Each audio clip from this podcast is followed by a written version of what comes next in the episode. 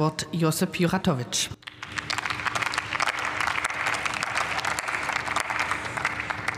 Sehr geehrte Frau Präsidentin, sehr geehrte Frau Wehrbeauftragte, Kolleginnen und Kollegen! Spätestens seit dem Angriffskrieg in der Ukraine wird die Frage der globalen Sicherheit wieder intensiver diskutiert. Um Frieden und Sicherheit geht es auch heute.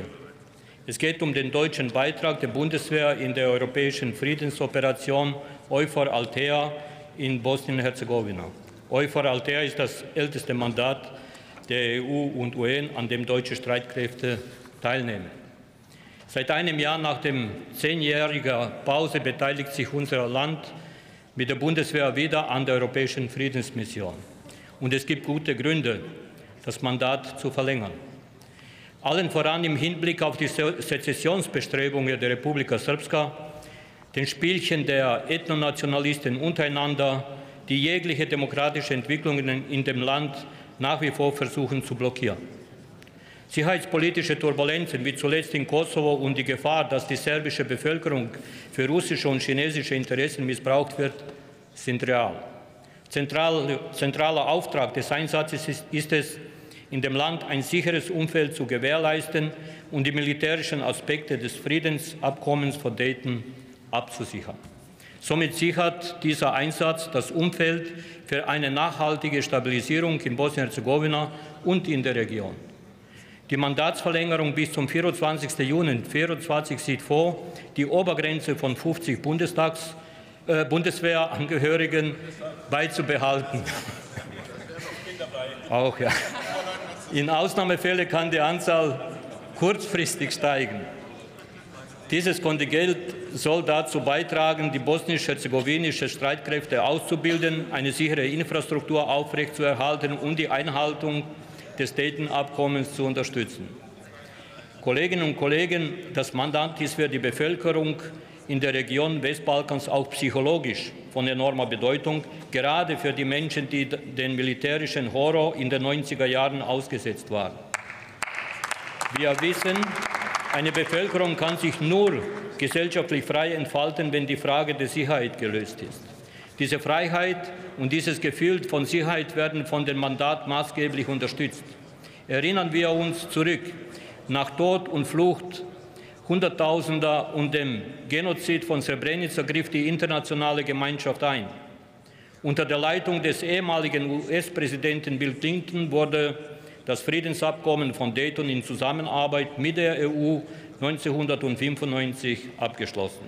Es beendete den dreijährigen Krieg in Bosnien-Herzegowina und ordnete die territoriale Neuordnung des Staatsgebiets in die beiden Staatsteile der Föderation von Bosnien-Herzegowina und in die Republika Srpska ein.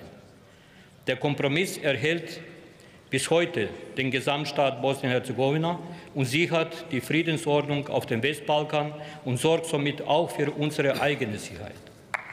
Denn im zweiten Jahr der Zeitwende wissen wir, die globale Friedensordnung gerät aktuell unter Druck in der Ukraine und zuletzt auch in Bosnien-Herzegowina sowie Westbalkan. Die unterstreicht, dies unterstreicht auch der aktuelle Bericht des hohen Repräsentanten des OHR, Christian Schmidt, welcher vor den gefährlichen Entwicklungen vor Ort ausdrücklich warnt. Kolleginnen und Kollegen, ich bitte Sie, bei allen düsteren Szenarien im Umgang mit dem Westbalkan dürfen wir nicht den Optimismus verlieren. Ich könnte vermutlich die ganze Redezeit dieser Debatte dafür nutzen, um darüber zu reden, was derzeit auf dem Westbalkan schiefläuft, über die politisch kriminellen Ethnonationalisten, die das Land über Jahre lahmgelegt haben. Doch es gibt aber auch viele gute Gründe, an Bosnien-Herzegowina zu glauben. Seit den Wahlen im Oktober 22 und der Konstituierung von Parlament und Regierung besteht Hoffnung für das Land, auch dank der Arbeit des hohen Repräsentanten des OHR Christian Schmidt. Gleichzeitig erhielt das Land endlich den, äh, den EU-Kandidatenstatus. Beide Dinge sind maßgeblich entscheidend für die weitere Entwicklung in Bosnien-Herzegowina auf dem Weg in die EU. Heute sehen wir nach Jahren des Stillstands eine funktionierende Regierung, funktionale Institutionen, die wir gezielt adressieren können, auch als Parlament. Wir haben eine Regierung, die nach Versöhnung sucht und die das Land versucht, auf den Weg Richtung EU zu bringen. Das sind die Kräfte, die wir unterstützen müssen. Denn sie bilden die Zukunft des Landes.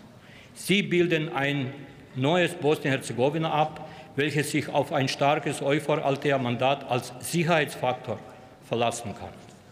Liebe Kolleginnen und Kollegen, die beste Verteidigung ist gesellschaftlicher Zusammenhalt, und zwar in einem demokratischen Umfeld.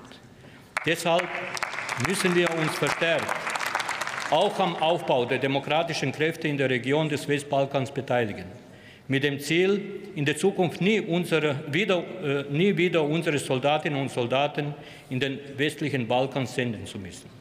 Am Ende meiner Rede will ich mich auch im Namen des Hauses bei unseren Soldatinnen und Soldaten für ihren unermüdlichen Einsatz für die Sicherheit der Menschen in Bosnien-Herzegowina und für unsere eigene Sicherheit bedanken. Verbunden mit dem Wunsch, dass sie bald gesund nach Hause zurückkehren. Als Unterstützung unseres Hauses für unsere Soldatinnen und Soldaten bitte ich Sie um Zustimmung für die Verlängerung des Euphor-Altea-Mandats. Vielen Dank für Ihre Aufmerksamkeit.